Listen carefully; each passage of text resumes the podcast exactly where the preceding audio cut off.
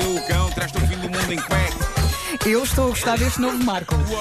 Eu estou a gostar. A questão é que ele não caminha para novo, não é?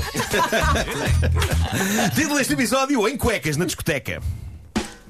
Bom, há histórias que eh, depois uso nesta rubrica que me cativam pelo simples título com que as vejo em sites de notícias, por exemplo. E eu, Às vezes o título é eh, melhor que o, que o Epá, conteúdo. o título às vezes é incrível. Eu, eu, eu adoro as notícias cujo título é uma citação vencedora da história. Uma frase na primeira pessoa que resume o drama que o protagonista da história está a atravessar. E este é um desses casos mágicos e é óbvio que eu tinha de explorar esta história. Reparem no título que a história trazia no site do jornal inglês Daily Mirror. Diz assim: A minha mulher, com quem sou casado há 12 anos, quis acabar comigo porque compra a minha roupa interior em saldos. Como é que a pessoa rejeita isto, não é? Tens que- Como? te- tens que fazer tens que ir clique. lá. É ler. Tens que ir lá. É ler. E a história, na verdade, é um bocado mais complexa do que este título pode fazer crer. E a verdade é que ela n- não quis exatamente acabar o casamento com ele porque ele compra a roupa interior em saldos. Mas a confusão que deu origem a isto é fascinante.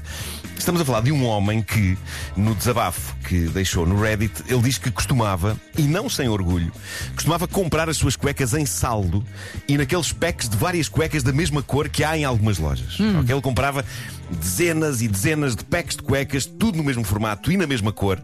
Ele não diz que cor é. E diz ele: isto são só vantagens. Poupa-se dinheiro e, sendo todas da mesma cor, não tenho de as separar por lavagens. Não é? Para não haver Faz aqueles esgotar. E pronto, ele. hum, Ele agora é casado com a mulher há 12 anos, mas a história passou-se no início da relação deles. Um dia, diz ele, conhece esta rapariga que apreciava marotice de um modo regular. Eu acho que ele faz este- esta, esta introdução para se perceber que ela o via muito em cuecas, não é? Ah, basicamente é isso. No cuecas. entanto, diz ela, diz ele, passada uma semana ou duas, ela começou a ficar com um ar desconfiado e enojado. Basicamente, ela achou que eu estava a usar o mesmo par de cuecas durante semanas seguidas. Coisa que ela achou nojento. Mas reparem, ela não lhe disse nada, ela achou nojento, não disse nada, ficou a matutar naquilo e ficou a pensar: epá, este tipo é um porco, ele está sempre a usar as mesmas cuecas. Ah, o que me leva a crer, apesar de ele não dizer isto na- no seu depoimento, leva-me a crer que as cuecas dele, sendo todas da mesma cor, não são pretas, porque preto é das cores mais comuns de cuecas e uma pessoa que veja outra usar cuecas pretas todos os dias, eu acho que nunca vai achar que é o mesmo par de cuecas. É uma teoria minha vai automaticamente pensar: epá, este tipo tem muitas cuecas pretas. A questão aqui é que, quando ele diz cuecas da mesma cor, pá, devem ser para aí lilás, ok? E se uma pessoa vir outra com cuecas lilás durante dias, semanas seguidas, Pensa que é sempre a mesma. aí é mais provável que ela pense: bem, este tipo está sempre com as mesmas cuecas. É. Eu acho que ela par de cuecas enjoou. lilás. Há dias, portanto, ela ficou em sofrimento extremo porque gostava dele.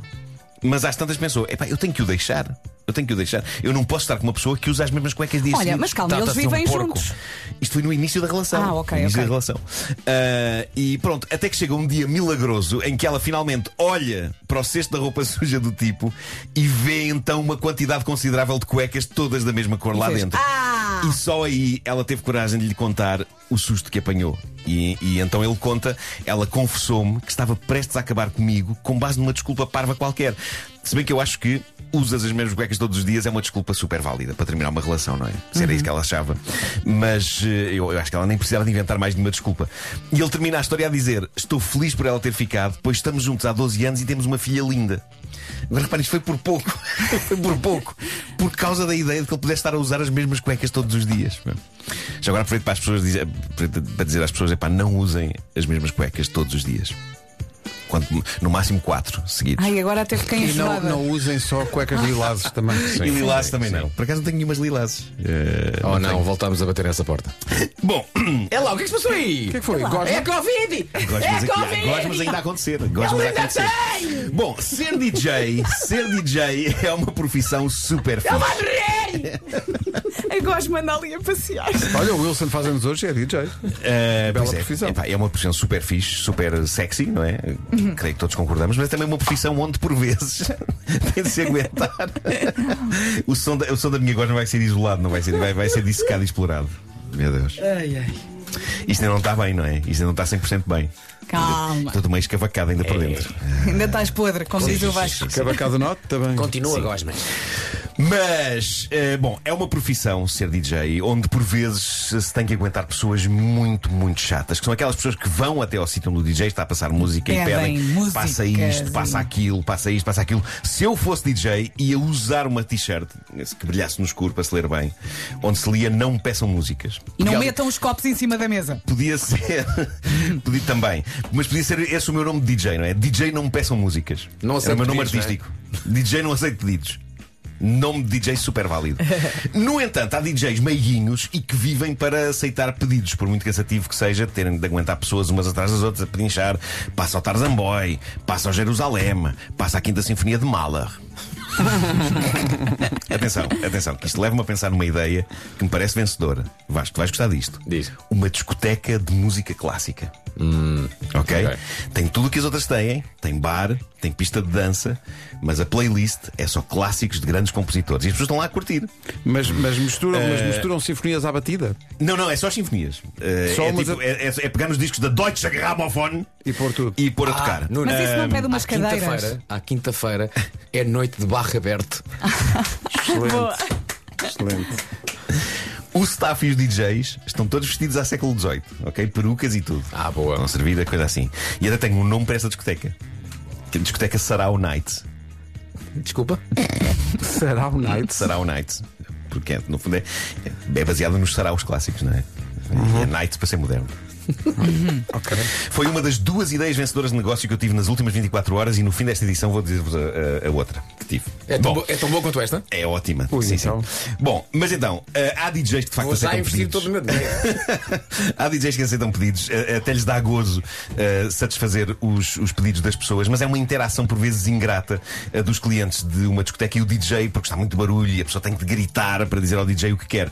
A não ser que a pessoa seja a protagonista desta história que está a ser louvada como gênio absoluto pela ideia que ela teve para que qualquer DJ, por muito barulho que esteja, consiga perceber que é que ela quer. Esta mexicana chamada Fátima, ela mostrou isto no TikTok, ela decidiu tatuar no braço o código QR da canção que ela quer que, que os DJs toquem. Ela adora tanto esta canção que ela tatuou esse código no braço. Código esse que, quando filmado por um telemóvel, aciona de imediato o Spotify e faz com que a faixa comece a tocar.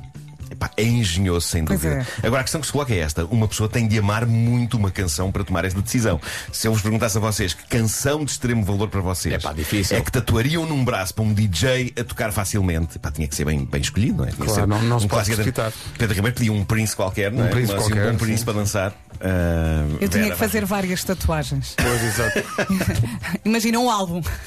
Vários códigos. Esta senhora ah, tatuou uma canção no braço. Uh, e está na altura de sabermos que, que música tatuou Fátima no braço sob a forma de um código que ela tem mostrado a DJs em discotecas. É que depois o DJ fica curioso, não é? Vai que lá eles- com o telemóvel Sim, ler sim, o sim, código. sim. Mas ela fica muito feliz quando isto, quando isto toca. Pedro, acho que tens aí a música. Ahm, a banda, a banda chama-se Mi Banda El Mexicano. Ai, mãe. É esta A música. canção chama-se Que Ricos Cocos. Deixa eu ver, deixa eu ver.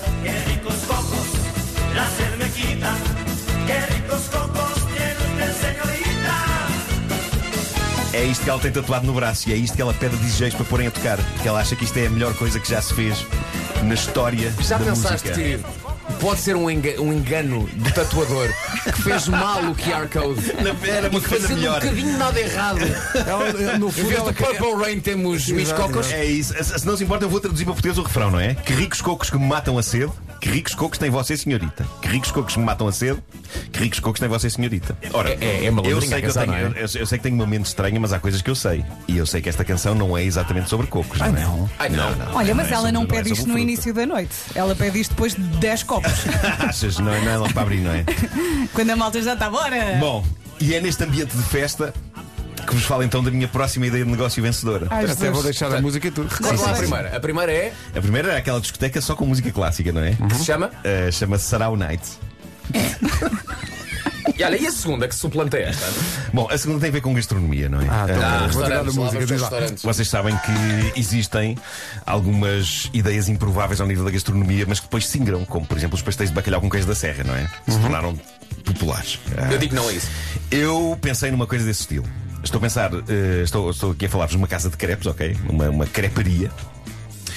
Mas Estamos a começar bem. o recheio dos crepes Mal. não é o recheio normal que se põe num, que se põe num crepe, ok? O recheio dos crepes é um produto clássico da gastronomia portuguesa, tão clássico como o pastel de bacalhau. Portanto, reparem agora então no nome engenhoso do produto. O, o nome engenhoso deste tipo de crepe. Até te vou pedir que tires a música, Pedro. E é o nome do estabelecimento também. Crocrepe.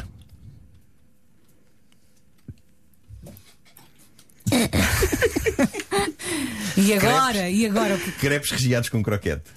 Não? Crocrepe. Isso soava melhor quando só existia na minha mente. Agora que saiu cá para fora, vai estar podre.